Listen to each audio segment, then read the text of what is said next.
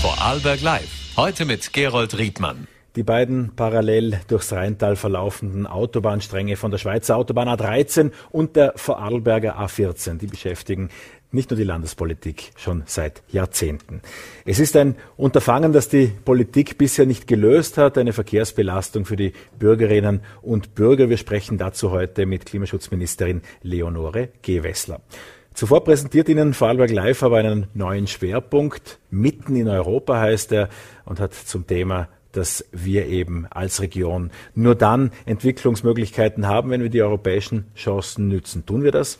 Das werden wir heute unter dem Titel Mythos äh, vom Mythos zum Sündenbock, äh, vom Mythos zum Sündenbock referiert der Universitätsprofessor und ehemalige EU-Abgeordnete Josef Weidenholzer nämlich heute Abend im Spielboden und ist schon jetzt bei uns im Studio.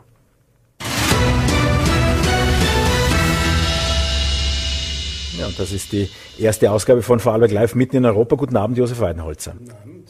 Sie haben für die SPÖ von 2011 bis 2019, acht Jahre im EU-Parlament, auch Ihre Arbeit verrichtet. Äh, die neuen Spielräume der EU, das ist ja eigentlich der Mittelpunkt, dem Sie sich auch heute Abend widmen wollen. Welchen Spielraum sehen Sie aktuell bei der Europäischen Union?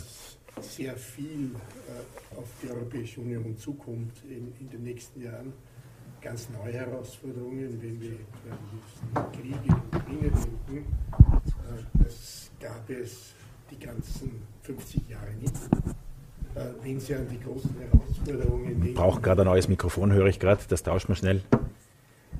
Also die Europäische Union, welche Herausforderungen sehen Sie da? Wenn man an die gegenwärtige Situation denkt, wo, wo nicht weit weg von uns Krieg herrscht in der Ukraine, ja, äh, und eine, eine Ära der Instabilität möglicherweise uns äh, in den nächsten Jahren heimsuchen wird, wenn wir an die großen äh, historischen Herausforderungen denken, wie den Klimaschutz. Wir müssen in den, in der, die nächste Generation muss hier sehr viel hinkriegen, sonst ist alles hin. Also es sind sehr viele Dinge zu tun und das kann man eigentlich nur mit einer großen Einheit tun, wie das Europa darstellt. Äh, kann Vorarlberg allein nicht machen, Österreich allein nicht. Da braucht man schon etwas mehr, eine größere Masse. Die Berichterstattung über europäische Themen, auch in den Medien, da nehmen wir uns natürlich auch selber an der Nase, aber auch an der Politik, die, wie die Themen transportiert werden, ist ja oft so, die Gurkenkrümmung, die kommt aus Brüssel, die guten Themen, die kommen natürlich aus dem eigenen Land, in unserem Fall aus Österreich und oft genug auch dann eben von der Landesregierung sozusagen. Das Böse ist immer in Brüssel, das Gute immer bei uns. Wie ist diese Kommunikationsform zustande gekommen und äh, erleben Sie die heute auch noch so? Naja, ich glaube, dass der Vorarlberg vielleicht sogar eine positive Ausnahme macht. Dieses EU-Bashing äh, ist auf Bundesebene noch viel stärker verbreitet als, als, hier auf regionaler Ebene. Aber nichtsdestotrotz, es ist halt einfach äh, Dinge jemand anderem zuzuschreiben. Überhaupt, wenn er dann Entscheidungen trifft, äh, die natürlich nie von 100 Prozent akzeptiert werden. Keine Entscheidung ist eine Entscheidung, die, das geht ja nicht. Ja? Also insofern ist es dann immer sehr einfach auch äh, jemand anderen die Schuld zu geben. Und da eignet sich äh, Brüssel besonders gut, weil es ist weit weg. Das versteht man nicht ganz. Keiner hat wirklich eine Ahnung, wie das funktioniert. Fremde Sprachen, alles Mögliche. Und da ist es eben dann sehr leicht. Es ist aber auch sehr fatal, wenn man das macht. Wenn sich die Politik dann nur mehr quasi auf das reduziert, dann kann es passieren, was ich momentan mit, mit, mit großer Entsetzen eigentlich verfolge, äh, was in, in Großbritannien mit dem Brexit dann zustande gekommen ist. Das hat auch so begonnen mit einem andauernden Hinbecken auf Brüssel, ja, mit Halbwahrheiten, Unwahrheiten. Und am Ende war man dann draußen und jetzt weiß man eigentlich nicht, was man tun soll. Man kann ja den Fehler nicht zugeben. Und wahrscheinlich ist das 20 verlorene Jahre für äh, Großbritannien. Wenn 28 oder dann auch 27 Mitgliedsländer für ihre Fehler nicht zugeben können und zu Hause immer als Superstars gelten müssen und betonen, was sie alles in Brüssel erreicht haben, wie kriegt man ein Thema, das beispielsweise auch Ihnen während Ihrer Zeit für die SPÖ wichtig war, ähm, auf die Agenda? Was ist zu tun, um ein Thema in Bewegung zu bringen? Können Sie da eine kurze Antwort? Na, ich glaube, das Wichtigste ist mit mit den Wählerinnen und Wählern in Kontakt zu bleiben. Und das ist sehr schwierig, weil man ja weiter weg ist, weil das unverständlicher ist. Aber ich glaube, dass hier viel Nachholbedarf ist. Einfach nur zu verlautbaren und, und zu sagen, das und das habe ich gemacht, das reicht nicht. Und, und wenn ich da so ein, ein, ein kleines, kleines Erlebnis irgendwie von mir geben darf. Ich war immer entsetzt, wenn wir in Straßburg äh, am Beginn der, der Session unser, unser Gespräch mit den österreichischen Journalisten hatten. Und die haben sich überhaupt nicht interessiert für das, was wir dort beschlossen haben. Die haben sich dafür interessiert, was sagen Sie dazu, was der Herr Bundeskanzler oder die Frau Minister so und so getan hat. Also die quasi österreichische Politik auch nach Brüssel getragen haben. Und dann wird es halt schwierig zu erklären. Also ich glaube, das Wichtigste ist der Kontakt. Da muss man mehr tun, da muss man sich neue Möglichkeiten überlegen. Da gibt es auch das Projekt einer sogenannten transnationalen Liste, ja, dass es halt das ganz europäischer wird, dass man europäische Öffentlichkeit hat. Da ist viel zu tun, da muss man sich selber auch kritisieren. Es geschieht aber auch viel. Es gibt relativ viel Transparenz auf europäischer Ebene. Äh, sonst wären diese ganzen grauslichen Dinge, die da jetzt passiert sind, ja, auch gar nicht so aufgefallen. Das ist ja auch wiederum, ist zwar irrsinnig, ärgerlich und ich habe mich wahnsinnig geärgert. Sie sprechen diese Katar oder auch Marokko-Einfluss so an, diese es. mutmaßliche Korruption ja. an, die ja, nicht nur mutmaßlich, das war korrupt. Naja, da Hunderttausende von Euro, die bei auch der Vizepräsident, einer der vielen Vizepräsidentinnen des Parlaments daneben gefunden wurden. Entsetzlich, was, ja. Was, was, ist ihr, was ist Ihre Deutung des Ganzen und was sind die Schlüsse daraus? Naja, das war eindeutig Korruption. Da wird man noch jetzt genau feststellen, was da im Detail passiert ist. Es ist ja nicht nur Katar, es ist auch Marokko. Äh, ich würde sagen, dass es möglicherweise auch andere Dinge noch gibt, aber das Positive wiederum war ja, dass das auch aufgekommen ist. Sicher hat der, belgische Geheimdienst Vorarbeiten geleistet, aber dann hat das Europäische Parlament sehr schnell reagiert, sehr hart reagiert. Und ich glaube, man muss jetzt da die Konsequenzen aus diesen ganzen Dingen ziehen. Aber äh, was es auch zeigt, ist, dass diese Transparenz ja trotzdem vorhanden ist. Und zum Beispiel einer dieser Vorfälle ist eigentlich nur aufgefallen, weil alle Ausschusssitzungen werden live übertragen. Ja? Und da gab es dann äh, jemanden, der quasi mit einem anderen High Five gemacht hat und man hat das quasi über die eigene Aufzeichnung des Parlaments eigentlich nachvollziehen können, quasi den Beweis auch dafür gefunden. Das zeigt wiederum, es sind sehr viele positive Dinge da, aber man muss sie besser vermitteln, man muss sie besser kontrollieren. Äh, und, und diese Veranstaltungsreihe, die wir jetzt da in, in, in, in Dormir begonnen haben, die soll ja dazu beitragen, das besser zu verstehen und nachvollziehbarer zu machen. Wie ist es Ihnen als Abgeordneter gegangen? Wenn man MEP, wie das heißt, ist, wie wird lobbyiert? Naja, es kommen dauernd Leute, ne? Das Problem ist einmal, erstens einmal, selber kriege ich nicht alles mit, weil ich habe ein Büro, das natürlich einmal gewisse Dinge filtert. Äh, die Dinge kommen dann zu mir, da werde ich gefragt, willst du mit dem und dem und dem reden? Ja? Natürlich, mit den Leuten muss ich reden. Äh, das habe ich äh, nie verweigert. Aber dann ist halt die Frage, unter welchen Umständen. Ja? Normalerweise kommt die Person zu dir ins Büro, oder ich treffe mich mit dieser Person im Café des Parlaments. Und mir war das eigentlich immer klar, dass ich den Café oder was immer das war, zahle, weil erstens bin ich ja nicht schlecht entlohnt, ja.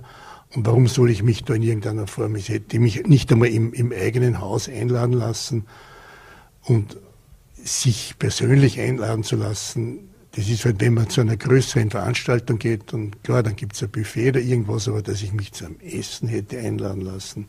Nein. Ist das ja. immer klar, wer da das Gegenüber ist, wer da spricht, dass ja, die Pharmaindustrie will wieder das? Das ist relativ leicht nachvollziehbar. Natürlich werden oft Leute vorgeschickt und, und, und das ist auch klar. Aber also ich habe sicher im Tag, würde ich sagen, fünf, sechs solche Kontakte gehabt, nachdem ich auch im, im Menschenrechtsausschuss war, also genau die Leute, von denen wir heute reden, ja, das waren quasi meine Kollegen, ja, äh, da hat man natürlich dann auch viel mit anderen Ländern zu tun, mit allen möglichen Bürgerrechtsgruppen. Ja. Äh, also das ist ja nicht schlecht, wenn sich jemand an mich wendet. Problematisch würde es dann, wenn mich zum Beispiel ein Staat einlädt und sagt, du kannst jetzt zum, äh, auf Einladung Marokkos oder keine Ahnung, irgendeinem Land, darfst du jetzt äh, mit deiner Gattin am Wochenende zu uns kommen und wir zeigen dir das und das. Also, das hätte ich immer abgelehnt. Ja. Äh, und ja, das entsetzt mich, dass, dass, dass es Kollegen gegeben hat, die da einfach so, so drauf reingefallen sind oder das vielleicht sogar betrieben haben, das weiß ich nicht, aber es ist wirklich eine Schande. Ja. Hm.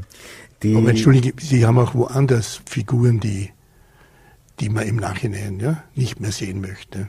Das gibt's in allen möglichen Parlamenten sozusagen. Das sicherlich, äh, und doch wird's wieder Anlass geben, das war ja auch Ihre Andeutung zu Beginn, äh, zu sagen, ja klar, das ist wieder in der EU passiert, das ist wieder in Brüssel oder ja, äh, wo immer passiert. Ähm, welche Maßnahmen sind Ihrer Ansicht nach notwendig? Es werden ja bisher diese Lobbykontakte schon äh, protokolliert. Was, was ist zusätzlich notwendig? Äh, es werden also vor allem die Kontakte mit mit Wirtschaftstreibenden äh, lobbyiert, mit Regierungen nicht, ja, äh, protokolliert. Also ich glaube, da muss man äh, klarer sein. Hat natürlich auch wieder Probleme, weil wenn ich einen Oppositionellen treffe, ist es vielleicht für den auch verheerend und die, die, Person könnte dann vielleicht im Heimatland, äh, also das muss man ein bisschen, aber im, im Generellen muss das alles öffentlich sein. Es müssen alle Zuwendungen öffentlich sein. Äh, es gibt Regeln im Parlament, die werden halt oft leider vergessen. Ja.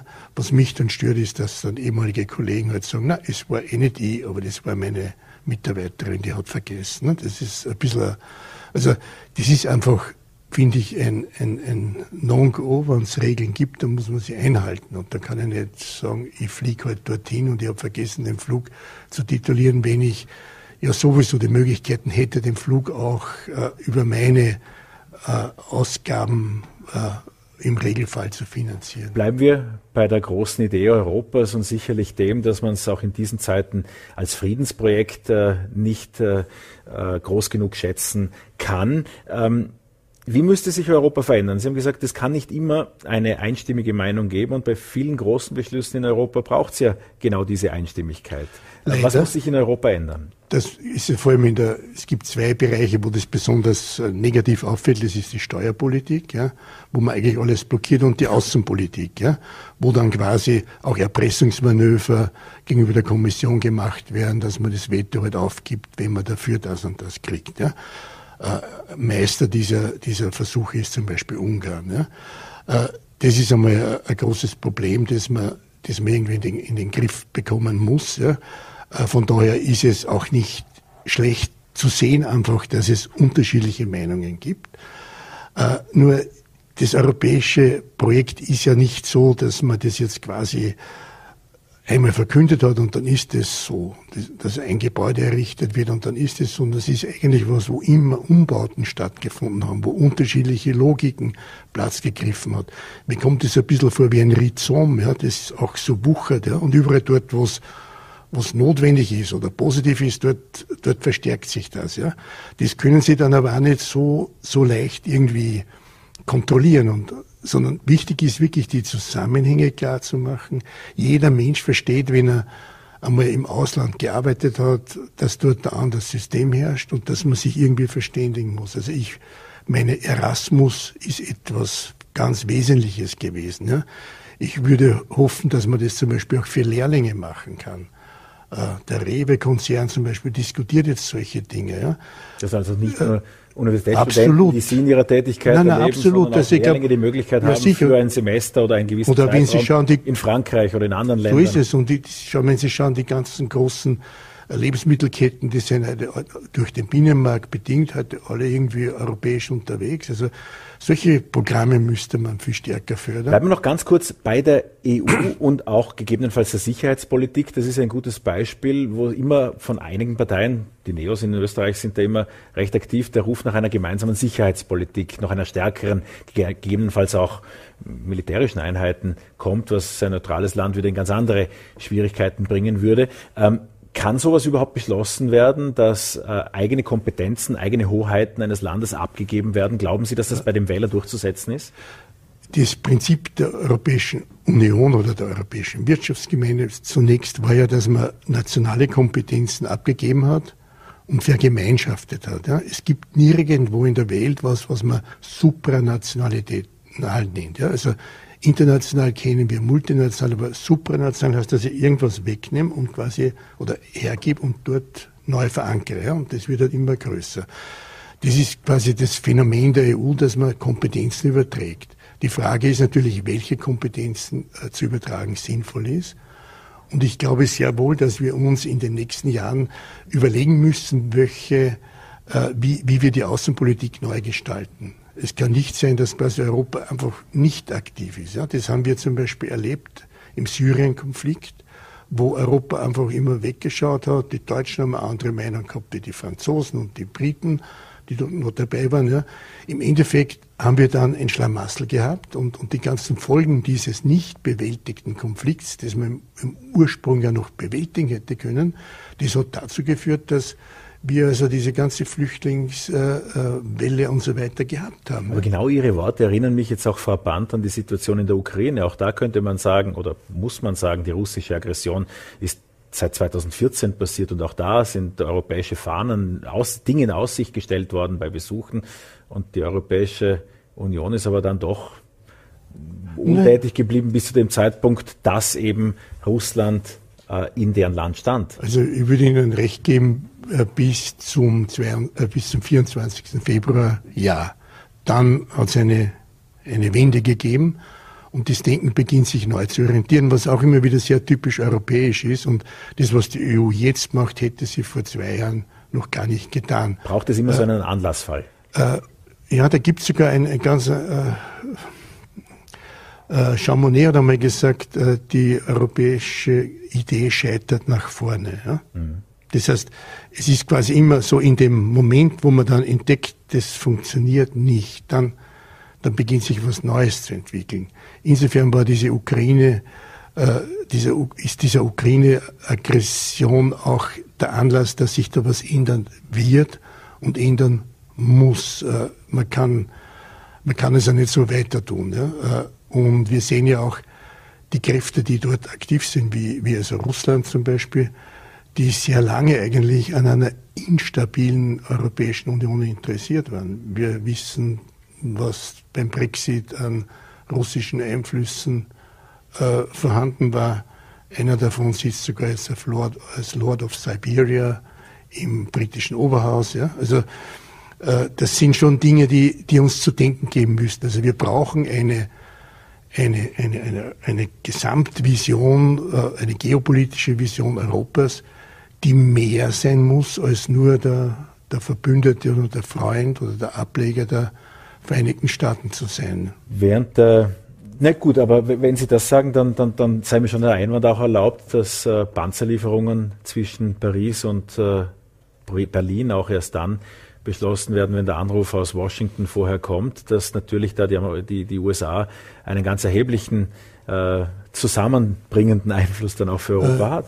Die, die, USA sind auch ein wichtiger Partner, das bestreite ich in keiner Weise, aber ich glaube, wir müssten selber da auch viel selbstbewusster auch auftreten. Und wenn Sie schauen, äh, einer jener Kräfte, die eigentlich die, die, die Instabilität der, der EU dauernd befördern, die ununterbrochen also da agieren, sind die Republikaner in den USA, die, die also das nicht wollen, die nicht einen quasi gleichberechtigten Partner Amerikas wollen. Also ich glaube, das ist sehr wohl wichtig, aber wir können auch nicht das Anhängsel der Amerikaner sein, sondern wir brauchen schon mehr Selbstbewusstsein und Europa hat auch andere Dinge einzubringen in, in, in eine globale Diskussion. Vor allem Berlin und äh, Paris sind ja die beiden Schwerpunkte, wo es auch immer darum geht, wie beide miteinander können, wie auch die Staatenlenker daneben äh, miteinander harmonieren. Wie sehen Sie das Verhältnis des Deutschfronts? Leider funktioniert es nicht mehr so, wie es einmal funktioniert hat. Äh, jetzt dieses Jubiläum, äh, das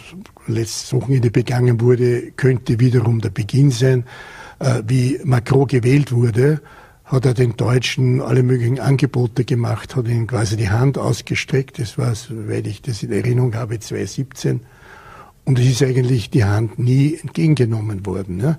Also dieses deutsch-französische Verhältnis ist brüchig geworden und das ist sehr schlecht. Ich würde nur meinen, man braucht auch andere äh, Länder, die stärker eingebunden werden müssen, wie etwa Polen, ja, das eine große äh, Macht eigentlich darstellt.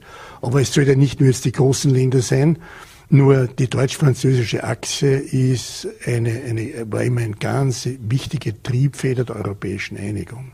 Mehr zum Thema EU und äh, zu dem, wie sich eben äh, Brüssel zu einem, äh, ja, äh, zu einem äh, Sündenbock entwickelt hat. Darauf wollte ich hinaus. Das ist ja auch einer der Titel ihrer heutigen Veranstaltung am Abend im Spielboden in Dornbirn. Für kurz entschlossen um 19.30 Uhr ist es soweit. Josef Weidenholzer war das, der für die SPÖ acht Jahre lang im EU-Parlament saß, Universitätsprofessor aus Linz. Vielen Dank, dass Sie Dankeschön. nach Vorarlberg gekommen sind. Dankeschön.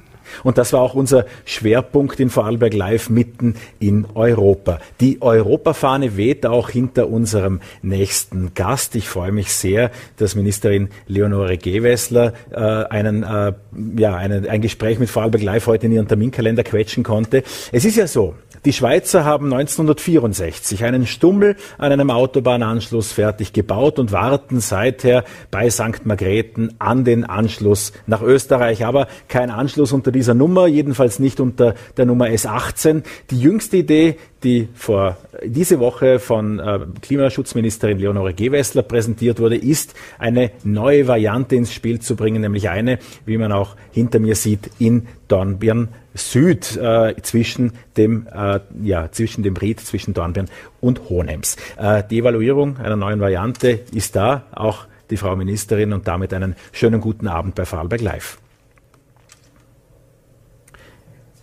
Wir hören Sie noch nicht. Jetzt müssen wir ganz kurz schauen, ob die Tonverbindung nach Wien steht. Einen Satz noch kurzen Jetzt Moment. Einen schönen, wunderbar, einen schönen guten Abend äh, nach Vorarlberg aus Wien. Unter dieser Nummer gibt es schon einen Anschluss. Ja, jetzt schon, zum Glück. Können Sie nachvollziehen, wenn manche in Vorarlberg derzeit von einer Zermürbungstaktik sprechen, weil jetzt eine neue Variante die erhoffte Erleichterung gegebenenfalls wieder verschieben könnte? Also schauen wir mal zurück, was ist passiert in diesem Prozess. Ich bin vor rund eineinhalb Jahren vom österreichischen Nationalrat beauftragt worden, die aktuellen Planungen zur S18, zur Autobahn äh, S18 zu evaluieren und gleichzeitig auch bessere Alternativen zu prüfen und zu sehen, ob man die Menschen vor Ort schneller entlasten können. Weil die, die warten, sind die Menschen in Vorarlberg auf eine dringend notwendige Entlastung. Ich war vor Ort, ich habe mir das in Lustenau selber mit dem Herrn Bürgermeister angeschaut. Wir haben dort einen Handlungsbedarf. Der Bericht ist erstellt worden von äh, Fachexpertinnen und Experten, begleitet worden von einem Steuerungsgremium aus dem Kanton St. Gallen, aus dem Land Vorarlberg, aus der ASFINAG und da war auch das BMK vertreten, das Klimaschutzministerium. Und der liegt jetzt vor und der zeigt uns, es gibt eine Alternative. Eine Alternative, die schneller umsetzbar ist und die damit die Menschen vor Ort schneller auch entlasten kann. Und darum soll es uns gehen. Und deswegen nehme ich diesen Bericht auch ernst. Deswegen gehen wir in vertiefende äh, Planungen Deswegen wollen wir sicherstellen, dass äh, die Menschen in Vorarlberg hier eine Verkehrsentlastung haben. Und ich glaube, wir müssen die Diskussion in aller Offenheit führen und äh, ohne Dogmatismus, ohne Ideologie, sondern mit dem Ziel, die Menschen zu entlasten vor Ort. Eine große Frage war ja in den vergangenen Tagen, ob die Schweizer Nachbarn eingebunden waren. Waren sie das? Der äh, Kanton St. Gallen war auch auf der Fachebene äh, mit Expertinnen und Experten eingebunden. Möchte mich an dieser Ebene, äh, auf dieser, an dieser Stelle auch sehr herzlich bedanken für die wirklich konstruktive Zusammenarbeit in diesem Prozess. Ich habe mit ähm, Regierungsrätin Hartmann Gespräche geführt. Ich habe mit meiner Amtskollegin, äh, damaligen Amtskollegin Simonetta Sommaruga äh, Gespräche geführt, in denen ich den äh, Evaluierungsprozess erläutert habe, in denen ich auch ähm, äh, erklärt habe, es gibt eine vielversprechende Alternative, die sich hier herauskristallisiert und ich werde diese Gespräche selbstverständlich auch weiterführen. Ich habe auch gestern wieder äh, mit meiner Kollegin Hartmann ein Gespräch geführt, in dem sie die Bedenken geäußert hat, die sie ja auch ähm, in Vorarlberg geäußert hat. Und es ist völlig klar, jede neue Variante wirft natürlich natürlich neue Fragen auf, die es zu klären gilt. Und genau das wollen wir jetzt mit aller Ruhe und Sorgfalt und Sorgsamkeit auch angehen. Schauen wir uns das kurz an. Ein vielbeachtetes Interview, das ja auch einige Wellen geschlagen hat, das uns der ORF zur Verfügung gestellt hat. Der Vorarlberg heute Redakteur ähm, Stefan Krobert hat mit der St. Galler Regierungsrätin Susanne Hartmann Folgendes besprochen. Bis zum jetzigen Zeitpunkt nicht. Erst nach der Medienmitteilung gestern, die wurde uns zugestellt, aber auch nicht äh, direkt, sondern auf Unwegen und wir waren sehr irritiert. Wir waren vor allem irritiert, weil der Inhalt der Medienmitteilung nicht dem Fazit des Berichts entspricht. Wir arbeiten im Kanton so, dass wir mit den Gemeinden, auf denen die Straßen erstellt werden sollen, zusammenarbeiten und die Gemeinden, die haben sich klar geäußert, dass für sie die Variante 3.1 nicht in Frage kommt und somit können wir diese auch nicht weiter planen. Das heißt, die wird somit auch gar nicht geprüft. Nein, wir müssen das Einverständnis der Gemeinden haben und wenn wir das Einverständnis nicht haben, dann werden wir diese auch nicht prüfen können. Dann ist das so, denn ich habe mit dem Gemeindepräsidenten von Diepolzau gesprochen und der sagt, äh, wir sind mit der Variante nicht einverstanden. Das heißt, die Prüfung ist vom Tisch. Ja, vorläufig schon, ja, und ich wüsste nicht, was anders kommen müsste, dass sie wieder auf den Tisch käme. Und ich denke, auch die Kommunikation hat hier schon nicht Gutes geleistet. Da wurden die Gemeindepräsidenten vor den Kopf gestoßen, wir auch äh, im Kanton. Und das ist relativ schwierig, mit diesem Thema so umzugehen. Frau Ministerin, abseits von allem Schönsprech, Begeisterung klingt anders. Wie gesagt, jede neue Variante wirft Fragen auf, das ist völlig klar. Ich habe gestern auch ein persönliches Gespräch mit Susanne Hartmann gesprochen äh, gehabt. Wir werden die, äh, den Bericht und das Ergebnis der Evaluierung und das, was sich als Alternative herauskristallisiert, äh, auch den Gemeinden und GemeindevertreterInnen äh, vorstellen und dann selbstverständlich mit allen gemeinsam auch weiter diskutieren und diese Variante entwickeln. Wie gesagt, worum muss es uns gehen? Wir haben hier ein Projekt vor uns liegen mit einer Autobahn, über die wir seit Jahrzehnten sprechen und die schon einmal gescheitert ist vor dem Höchstgericht. Die äh, auch das zeigt ja der Blick in den Bericht sehr, sehr deutlich. Große Risiken hat. Äh, es ist völlig unklar, ob sie überhaupt genehmigungsfähig ist. Und jetzt haben wir hier einen Bericht von Expertinnen und Experten vorliegen, der uns sagt, ja, es gibt eine Alternative. Eine Alternative, die potenziell rascher umsetzbar ist, weil sie in Teilen umsetzbar ist, weil sie äh, in Teilen auf bestehende Planungen aufbaut, weil sie auf bestehenden Straßenverbindungen aufbaut, weil sie dadurch weniger Umweltauswirkungen hat, weniger Ressourcen verbraucht, besser fürs Klima ist, billiger im Betrieb ist und eine Reihe von Vorteilen hat, die auch in der Bewilligungsphase dazu führen, dass das Verfahren schneller abwickelbar ist. Und diese Alternative sollte man sich jetzt nüchtern anschauen, gemeinsam weiterdenken, gemeinsam weiter planen. Und das habe ich ähm, vor, in aller Ruhe und mit der notwendigen Sorgfalt auch zu tun, weil, wie gesagt, es geht darum, die Menschen vor Ort erwarten sich eine Lösung. Und an dieser Stelle darf ich vielleicht noch auf eines hinweisen, was auch der Bericht sehr, sehr deutlich macht. Das, was man gleich machen kann, sind Sofortmaßnahmen. Und da zeigt der Bericht eine Reihe von Sofortmaßnahmen auf in der Variante Lustenau Süd, die für die das Land zuständig ist, also das Land Vorarlberg, aber die rasch und sofort wirksam sind. Und das Land hat meine volle Unterstützung für alle Maßnahmen in dieser Hinsicht, sei es Nachtfahrverbote, sei es verstärkte Kontrollen, sei es Zufahrtsbeschränkungen oder Tempolimits, das sind Maßnahmen, die sofort wirken, die den Menschen vor Ort sofort helfen. Und ich glaube, auch die, auf die gilt es jetzt zu schauen und die gilt es jetzt umzusetzen. Und wie gesagt, da hat das Land meine volle Unterstützung. Die neue Variante 3.1 ist eine zweispurige Verbindung durchs Ried, teilweise auf bestehenden Straßen, auch solche, die gerade kürzlich erst im Rahmen dieser neuen Autobahnabfahrt errichtet wurden. Sehen Sie keinen Bedarf mehr für eine klassische S18 als hochrangige Verbindung zwischen diesen beiden Autobahnen, wie es anfangs ja auch unter dem Namen Bodenseeautobahn geplant wurde?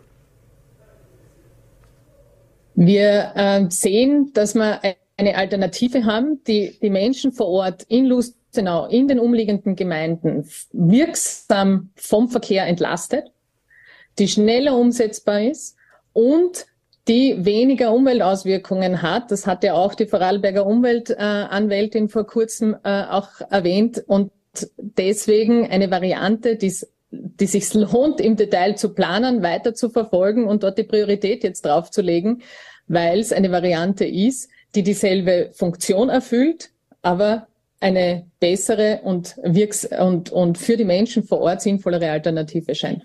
Sie sagen Priorität auf die Variante legen. Das war die letzten zwei Tage auch von der Landespolitik, äh, vom Landeshauptmann zu hören war, war, dass es für die ÖVP am wichtigsten erscheint, dass das Verfahren der sogenannten CP-Variante, also dieser äh, monströsen Umfahrungsstraße von Lustnau, die die ASFINAG bisher äh, empfohlen hat, dass diese nicht fort, nicht unterbrochen wird, anders als beim Blubau-Tunnel zum Beispiel, den Sie ja gestoppt haben. Wieso haben Sie die CP-Variante und die Planungen, wenn Sie jetzt sagen, Priorität sollte auf dieser Straßenverbindung der 3.1-Variante liegen, wieso haben Sie die CP-Variante nicht gestoppt?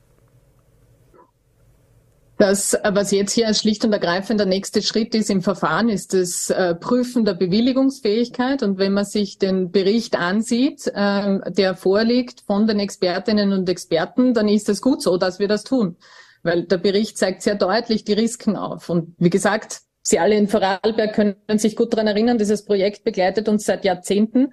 Es ist schon einmal gescheitert. Die Risiken sind geblieben. Es ist ein neues Risiko der Bewilligungsfähigkeit dazugekommen, dass nämlich äh, eine Überlastung der A14 der Rheintalautobahn durch mögliche neue Autobahn äh, auch ein Thema ist und damit wird das jetzt geprüft. Aber zum jetzigen Zeitpunkt ist völlig ob dieses Projekt jemals bewilligungsfähig ist. Ist Ihrer Ansicht nach die klassische S18 somit tot? Wie gesagt, der nächste Schritt ist im Verfahren ist das Prüfen der Bewilligungsfähigkeit. Aber worauf ich mich jetzt konzentriere, ist das, was mir dieser Bericht sagt und was sich die Menschen im Land von uns erwarten, nämlich Lösungen auf den Tisch zu legen. Lösungen für die Verkehrsentlastung einer geplagten Gemeinde und einer geplagten Region. Und wenn es hier, und das zeigt dieser Bericht, eine Alternative gibt, die schneller ist, die verkehrlich wirksam ist, die kombiniert mit Sofortmaßnahmen auch rascher wirken kann, dann ist es mein Auftrag jetzt, mich darauf zu konzentrieren, die Gespräche mit allen Beteiligten in aller Ruhe und wie gesagt, abseits jeder ideologischen Dogmatismus auch zu führen. Sie haben die A14 in Vorarlberg angesprochen, ist ja jetzt schon am Rande der Belastungsgrenze, wie oft in Gutachten festgestellt wird.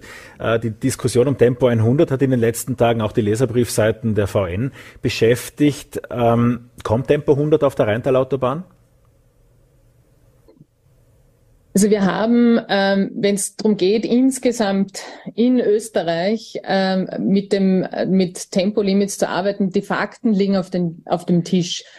Weniger Tempo heißt äh, mehr Geld im Geldbörsel, heißt mehr Sicherheit auf den Straßen, heißt mehr Klimaschutz und äh, bringt einfach Vorteile für uns alle als Volkswirtschaft. Aber für eine generelle ähm, für eine generelle ähm, äh, für eine generelle Änderung des Tempolimits, so dass ich es rauskriege, ähm, braucht es eine parlamentarische Mehrheit. Diese parlamentarische Mehrheit gibt's nicht. Da sind ÖVP, SPÖ, FPÖ, NEOS dagegen. Was ähm, die, die weiteren Möglichkeiten betrifft, nämlich auch verkehrslenkend äh, mit Tempobeschränkungen zu arbeiten, da sind wir für einzelne Projekte immer in guter Abstimmung und im, im Prüfen. Und da ist auch das Thema in Vorarlberg immer äh, auch auf meinem Tisch gelandet. Sie haben im Vorfeld auch dieser Ankündigung, die interessanterweise bei Presseaussendung am Dienstag ja lanciert wurde, einige Male mit Landeshauptmann Markus Wallner gesprochen. Wie würden Sie denn das Gesprächsklima beschreiben?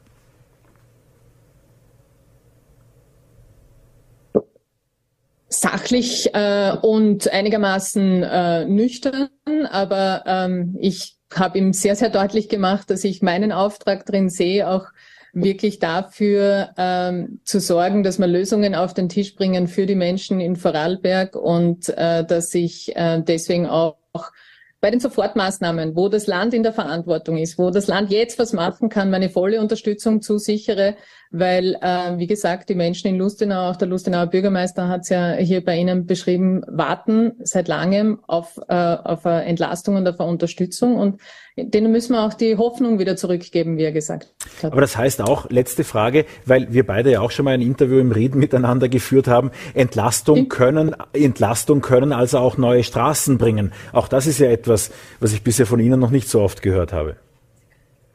Entlastung schnell bringen die Sofortmaßnahmen. Das ist das, äh, das ist das Wichtigste, glaube ich, was es unmittelbar anzugehen gibt.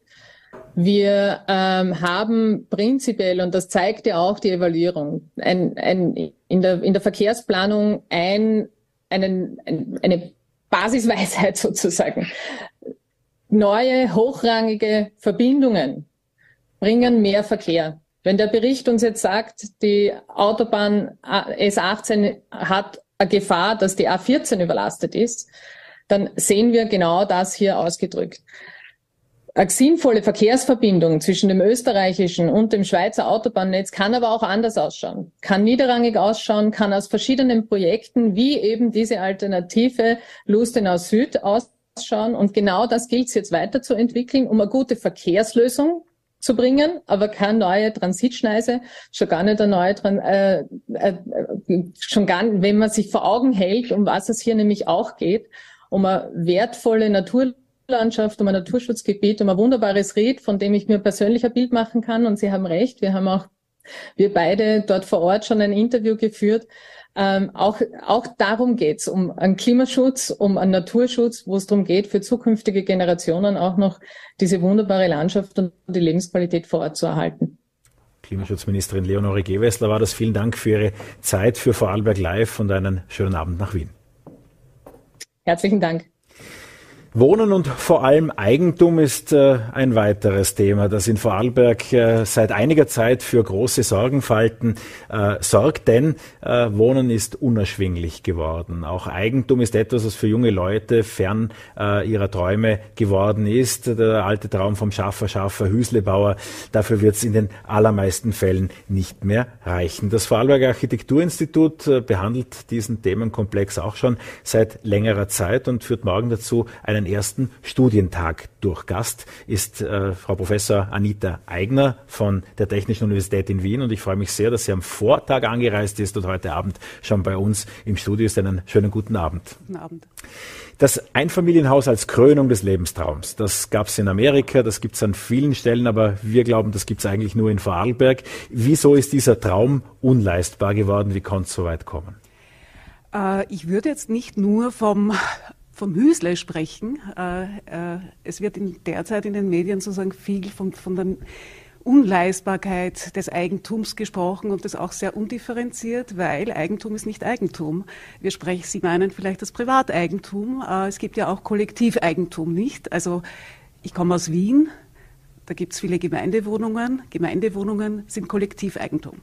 Und es gibt auch noch andere Formen, äh, zum Beispiel Baugruppen, die auch gemeinsam besitzen. Aber nun zu Ihrer Frage. Na, aus dem heraus, dass in Vorarlberg eben äh, das allermeiste, ja, ja. entweder auch der Mietmarkt ist ja schon ein Problem, weil so wenig im Angebot ist. Genau, also ich würde auch den, äh, das Mieten mit dazu nehmen. Also Wohnen ist einfach äh, teuer geworden und die Frage, warum war das, äh, warum ist das jetzt so rasant äh, zum Problem geworden? Äh, wenn wir jetzt zurückschauen, die letzten 10, 20 Jahre, speziell äh, seit 2008 äh, Finanzkrise, hat sich etwas fundamental verändert. Es ist immer mehr gebaut worden und zugleich, sehr paradox, haben immer weniger Leute noch einigermaßen bezahlbaren Wohnraum gefunden. Mhm. Also das ist, scheint eigentlich absurd, weil in der Ökonomie, also in, wenn man es sehr banal denkt, äh, hat man so das Gleichgewicht vor Augen. Also wenn mehr gebaut wird, sollte es eigentlich billiger werden. Und es ist tatsächlich so, äh, dass, wenn man sich äh, die Zahlen dann genau anschaut, äh, einfach die Eigentumswohnungen drei, viermal von der Menge her angestiegen sind und die aber angeboten worden sind als Anlagewohnungen. Das heißt, diese neue Kategorie oder dieser Typus Marketing, sprech auch Vorsorgewohnungen, äh, haben da einfach den Markt auch dahingehend beeinflusst, dass das ist profitorientierter, also rein profitorientierte Wohnungsproduktion mit der Tendenz natürlich immer den maximalen Profit rauszuschlagen. Äh, und damit ist natürlich auch der Boden immer teurer geworden und in Summe ist vor allem diese Tendenz äh, dieses investiven Wohnbaus oder dieses investmentgetriebenen Wohnbaus mit Verursacher, nicht nur, die Baupreise sind auch teurer geworden, aber mit Verursacher ganz wesentlich, ähm, dass die sowohl die Kaufpreise als auch die Mieten äh, sukzessive gestiegen sind. Was hätte, was hätte die Politik Ihrer Ansicht nach äh, gegen so eine Entwicklung tun können? Naja, äh, da gibt's äh, Menge Möglichkeiten, äh, äh da steu zu steuern. Also der Wohnungsmarkt ist ein Markt, der wie kein anderer bereits äh, sozusagen schon gesteuert wird durch Förderungen, also implizit. Äh, und mit der Förderung ist natürlich auch sind andere Ansätze möglich, die vielleicht jetzt noch nicht äh, ähm, praktiziert werden. Zum Beispiel, dass eben Baugrundstücke eben an äh, Bauwillige in Baugruppen vergeben werden, äh, wo es gar nicht dazu kommt, dass sich jemand etwas fertig gebautes sozusagen kaufen muss oder Eigentum sozusagen von einem Drittanbieter oder von einem äh, Privateigentümer, äh, der sozusagen äh, das vermietet zum maximalen Preis. Also die, die Stoßrichtung ist, Wohnen ist einfach für Daseinsvorsorge und das ist ein, ein, eine politische Aufgabe. Und da kommen wir im Moment mit dem derzeitigen Fördersystem äh, noch nicht ganz äh, gut zurecht, beziehungsweise das muss man einfach auch überdenken. Die gemeinnützigen äh, Bauunternehmungen brauchen Grundstücke, das muss organisiert werden. Es geht auch um Bevorratung von Flächen. Und was auch ein Problem ist, äh, natürlich, es wird auch nicht eingegriffen äh, in die Mieten, nicht? Also wir haben ja jetzt die ganz heiße Diskussion. Äh, ab April sollen die Mieten auch um über acht Prozent angehoben werden. Äh, das ist für Leute, die schon viel zahlen äh, an Miete, ein gewaltiger Betrag, auch monatlich bereits. Äh, was ist zu tun? Da gibt es jetzt unterschiedliche Positionen. Also ähm, manche sagen, das muss man weg äh, abkoppeln vom Verbraucherpreisindex. Das ist ein sinnvolles, äh, äh, das muss, das ist auch muss man überdenken. Das ist nicht naturgegeben, dass das notwendig an den Verbraucherpreisindex angeknüpft werden muss. Äh, es gibt in Spanien jetzt bereits den Beschluss, dass das äh, äh, bei zwei Prozent einmal angesiedelt wird, also die Erhöhung.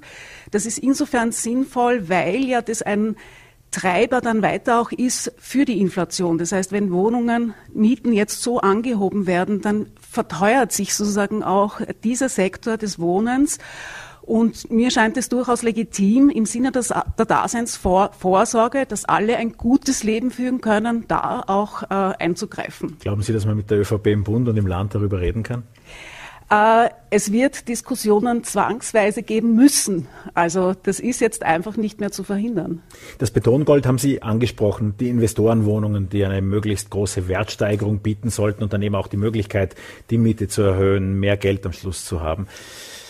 Wie glauben Sie denn, dass Vorarlberg sich als Siedlungsraum entwickelt? Es konzentriert sich ja sehr viel auf das Rheintal. Es war in den vergangenen Jahr, Jahren oder im vergangenen Jahrzehnt das Wort Verdichtung in aller Munde und damit gemeint war, auf bestehenden Grundstücken mehr Wohnanlagen hineinzuquetschen. Jedenfalls ist das in der Praxis oft passiert.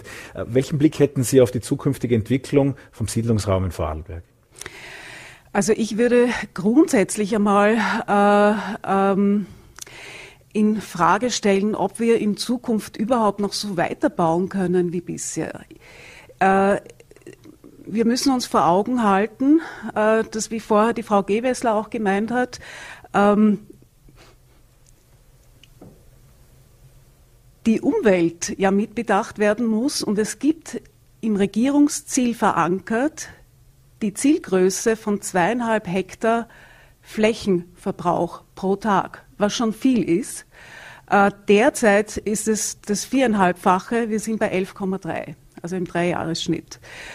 Und wir haben dann auch noch, äh, das kommt auf uns zu, das EU-Ziel äh, des Null-Netto-Verbrauchs vor Augen.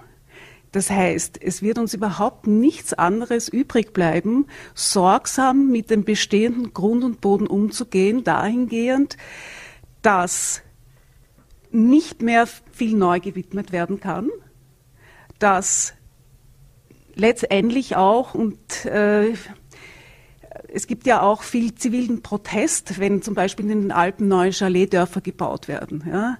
Äh, äh, dass diese Dinge einfach auch besprochen werden, weil das wird oft beiseite gelegt. Also ich würde geradezu sprechen von einer äh, Politik des Unterlassens in Bezug äh, auf den Flächenverbrauch. Also ähm, gut, die die Bürgerinnen mit Eigeninteresse die Gründe haben wollen. Das ist natürlich eine andere Position, aber auch da wird äh, in der Raumordnung in Zukunft äh, sozusagen äh, stärker forciert werden müssen, weniger auf unbebauten Flächen zu bauen, beziehungsweise sozusagen noch nicht versiegelten Flächen, äh, auf, auf, die grüne Wiese bauen. Ja? Also das äh, sollte eigentlich langsam in alle Köpfe einsickern, äh, dass wir uns das nicht mehr leisten können. Ja, weil das Wort Neubaugebiet aus dem Vokabular zu nehmen. Sie diskutieren morgen ähm, im Vorarlberger Architekturinstitut, äh, eben im Rahmen dieses Studientags, und ja, der ist mhm. schon ausgebucht. Äh, was werden Sie dort als Thema setzen? Welche Diskussionen wird es da geben? Naja, äh, das ist überschrieben äh, äh, Wohnraum als Anlage Fragezeichen. Also es wird äh, letztendlich die Stoßrichtung sein, Finanzialisierung von Wohnraum, wollen wir das? Äh, was hat es für negative Auswirkungen äh, äh, auf die Menschen? Ja? Äh, äh, es ist ja sozusagen diese, es gibt in der, also in der Forschung äh, sprechen wir natürlich nicht von Betongold, sondern da gibt es einen anderen Begriff dafür, den wir verwenden. Wir sprechen von Finanzialisierung. Und fin mit Finanzialisierung ist im weitesten Sinn populär Beton, Betongold gemeint, äh, aber geht es natürlich über dieses Phänomen der Vorsorgewohnung, äh, die sich ein, eine private Person kauft, hinaus. Das heißt, der Investor ist ein breites Feld. Da gibt es natürlich auch äh, große Kapitalgesellschaften, es geht irgendwie um institutionelle Anleger, die Riesenbauprojekte in Wien-Wien. Wir erleben das natürlich viel stärker. Das ist in, in Vorarlberg jetzt nicht das große Thema, aber es ist auch ein Thema.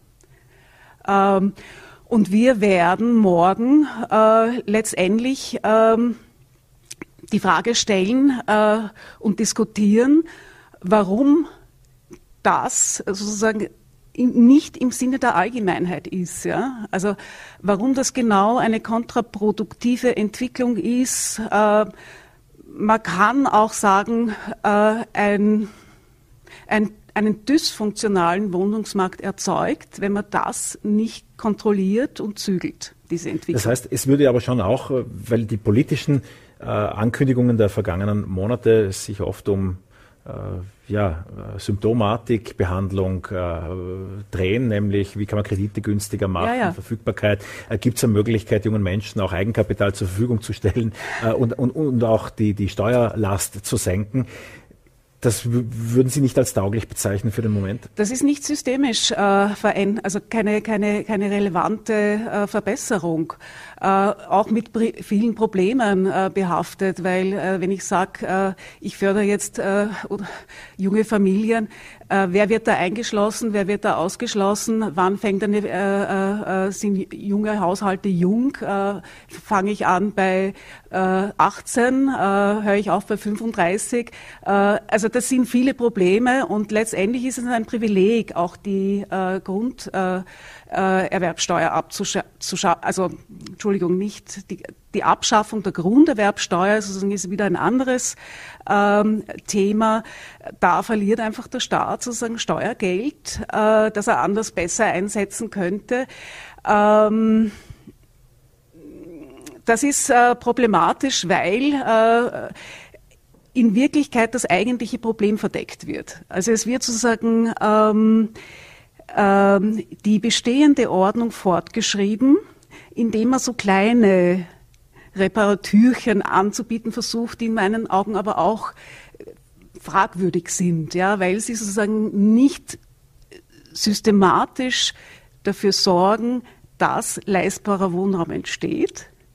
Äh, und außerdem, wenn vielleicht dieser Betrag äh, der Grunderwerbsteuer nicht zu zahlen ist, es wird dann woanders raufsteigen, es werden die Grundstücke teurer und dann ist man wieder genau dort, wo man eigentlich eingestehen muss, ach, das hat man nicht kontrolliert. Also Wer sich zu diesen Wechselwirkungen informieren will, wer zu dieser Diskussion äh, einen Abriss erhalten will, wie gesagt, der Workshop ist ausgebucht, aber ab 19 Uhr kann man sich im Architekturinstitut informieren zu dem, was tagsüber diskutiert wurde. Äh, Frau Professor Anita Eigner, ich bedanke mich sehr herzlich für den Besuch bei Vorarlberg Live. Vielen Dank für die Einladung. Ja, das war unsere Sendung für den heutigen Donnerstag. Morgen ist unter anderem der Vorarlberger Wirtschaftslandesrat Marco Dittler zu Gast. Ich wünsche Ihnen einen guten Abend.